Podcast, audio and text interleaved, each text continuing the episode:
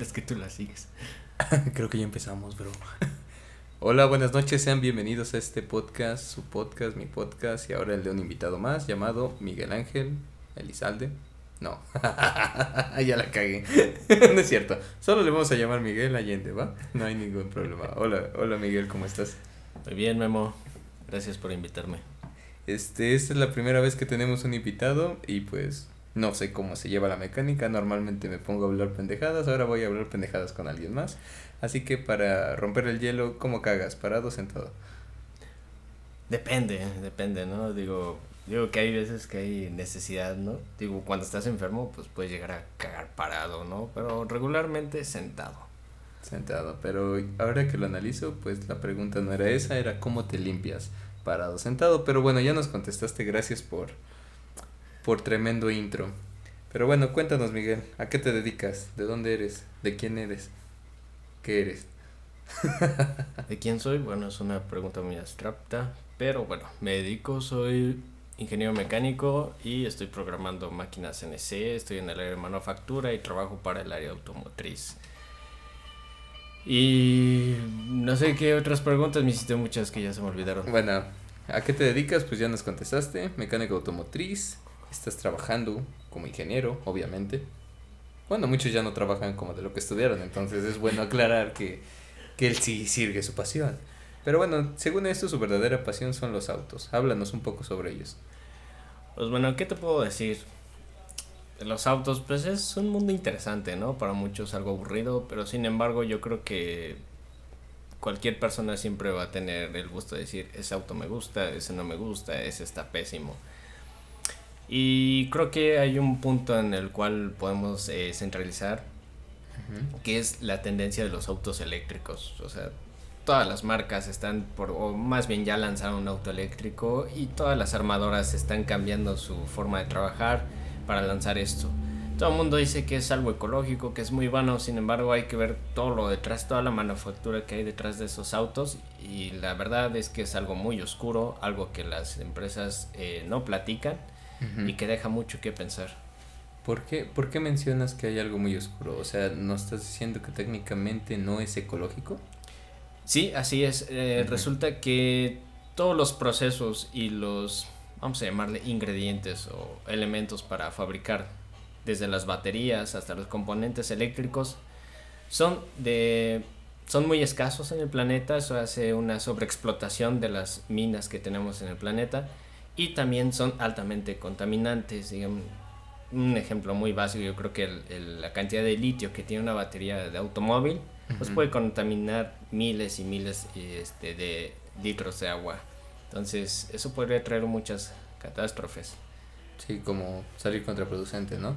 O sea que técnicamente un carro eléctrico, perdón, un automóvil eléctrico viene a ser como un celular, pero a una escala muy grande, en una composición muy general, por decirlo de alguna manera. Sí, Aquí la trampa es que te lo venden como algo ecológico y te dicen, haz algo bien por el planeta, con esto vas a vivir el planeta y vas a ser mejor persona. Con lo que, pues no, yo soy de la vieja escuela y les puedo decir que un auto de combustión interna, incluso con las innovaciones que ha habido, porque hay marcas que todavía este, tratan de, de quedarse en, en, en esa escuela, es este ser eh, híbridos o trabajar con, otros elementos químicos que no son contaminantes. Sin embargo, yo les puedo decir que un camión, aunque ustedes lo vean que avienta kilos y kilos de humo, pues es más ecológico. ¿Por qué? Porque su capacidad de transporte es muy grande.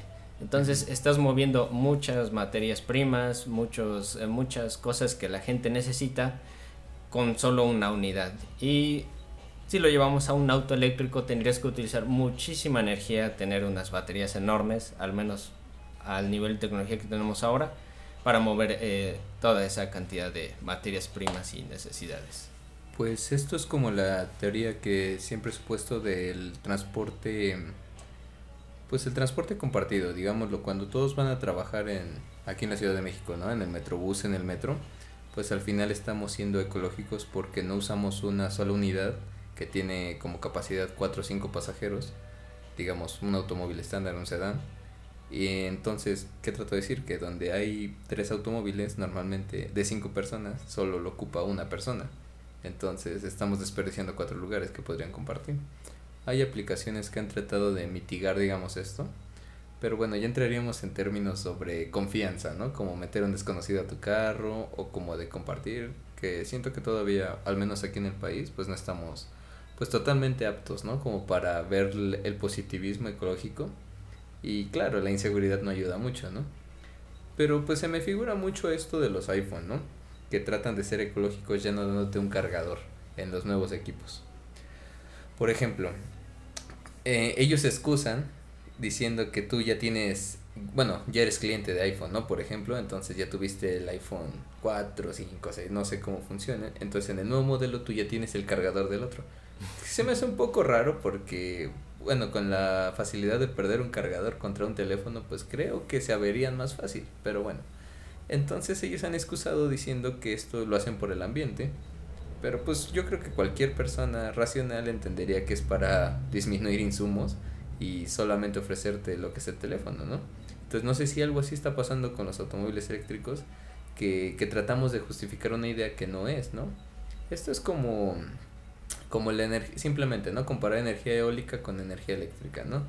Por muchas cosas es este es imposible competir con la contaminación que la energía eléctrica deja contra una energía natural como el viento o el sol, ¿no?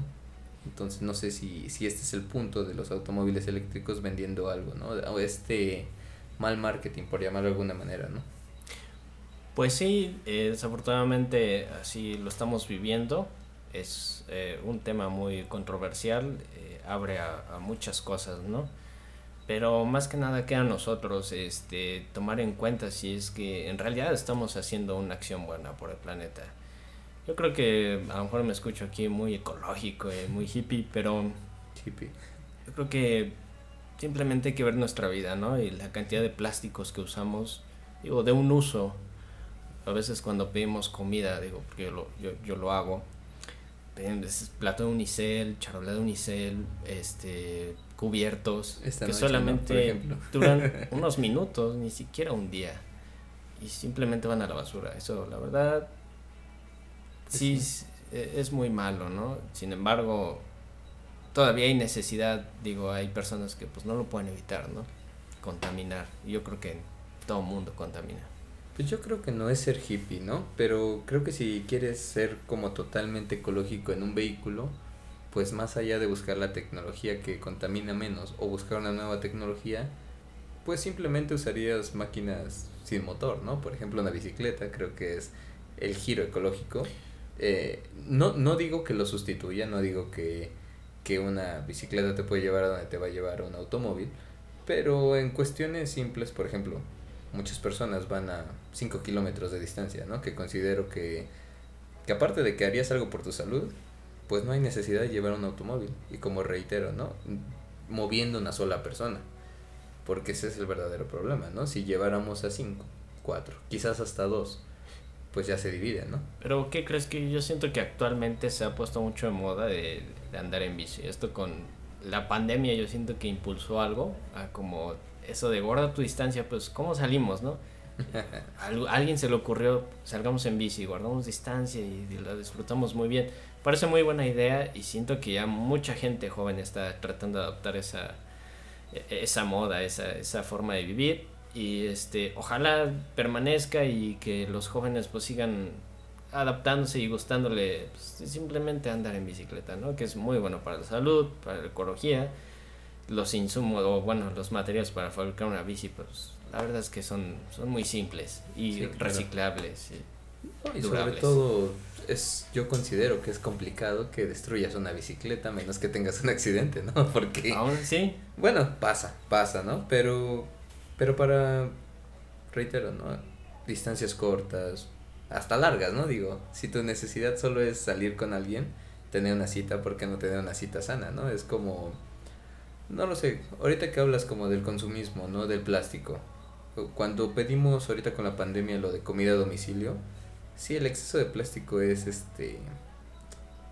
Es preocupante, es preocupante porque porque creo que contaminas más de lo que comes, ¿no? Simplemente. Y, y sí uno trataría de buscar soluciones, ¿no? Por ejemplo, ya hay personas que llevan sus toppers a, a los elotes o a los chicharrones preparados, ¿no? Para- No, o incluso en la aplicación hay tiendas que te dicen, este, haz un consumo responsable, ¿no? Eh, Te mandamos los, este, desechables mínimos. Bueno, yo creo que ahí es como de, de dos partes, ¿no? Yo entiendo mucho que el empresario al final es empresario y lo que quiere es ganar dinero. Y muchas veces esto de ser ecologista se opone. Se opone y no. Por ejemplo, vamos a... Siempre me gusta esto del área restaurantera, ¿no? Donde tú vendes comida para llevar.